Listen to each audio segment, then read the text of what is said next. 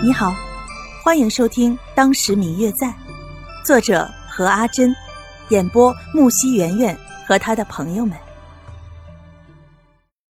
第二百五十九集，确定白若秋是去跟神医云游了。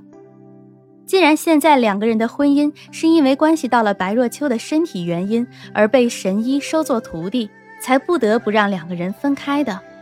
那么，即使是遇刺的婚约，也不能不顾人的生死强行降罪吧？这下，刘家里上上下下的所有人都松了一口气，气氛一下子便放松了下来。但是，似乎刘老太爷紧蹙的眉头还是没有放下的意思。刘静安知道，这个理由肯定不会那么容易的就能够说服刘老太爷，所以一直站在他身旁。没有离开。过了好一会儿，家里人都散了之后，刘老太爷拍拍刘静安的肩膀：“静安，去书房和我聊一聊吧。”听见这话，所有人都很疑惑的看了两个人一眼。想到刘老太爷很是疼白若秋，叫刘静安去书房，可能是为了打探一些关于若秋的具体情况。便都放了心。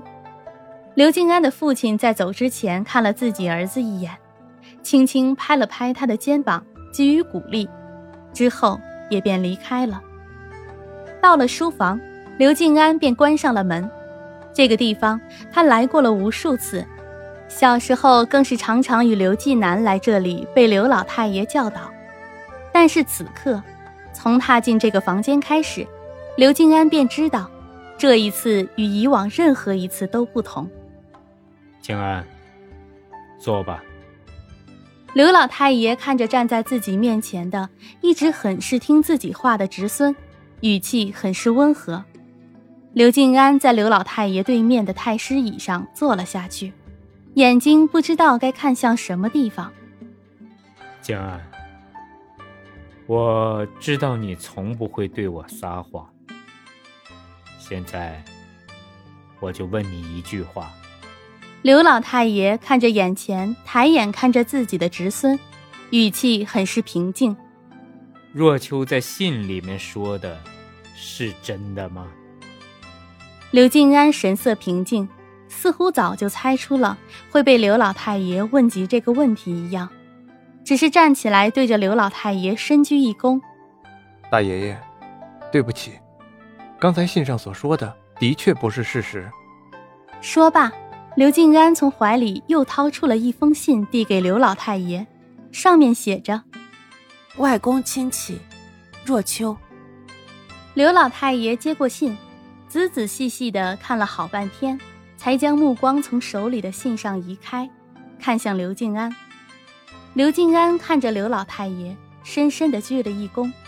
与之前的不同，这一次。明显要郑重得多。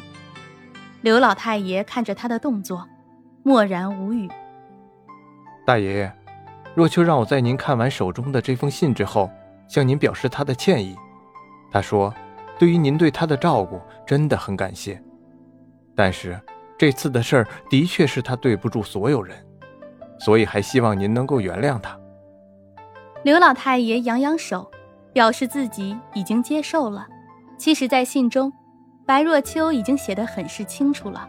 从他与谢轩的第一次相遇，直到他决定与他一起归隐山林，刘老太爷没有说话，而是让刘静安回去，自己一个人却在书房中坐到了天亮。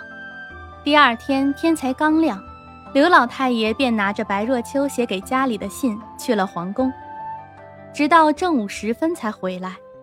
之后。刘白两人的婚姻之变传得沸沸扬扬，好多人都在期盼看着皇帝降下旨意来惩罚他们两家。可是这个想法却没有得到任何的证实，反而皇帝允了刘静安外出考察民情的请求。一时间，似乎并没有任何怪罪两家抗旨的意思。但是即使皇帝没有怪罪，但是这世间的悠悠众口，的确怎么也不能堵住。嗯，我最亲爱的小耳朵，本集已播讲完毕，感谢您的收听。如果你喜欢这本书，欢迎您多多的点赞、评论、订阅和转发哟。当然，也可以在评论区留言，我会在评论区与大家交流互动的。喜欢这本书就给他点个赞吧，你的点赞和评论是我们创作最大的动力。感谢您的收听。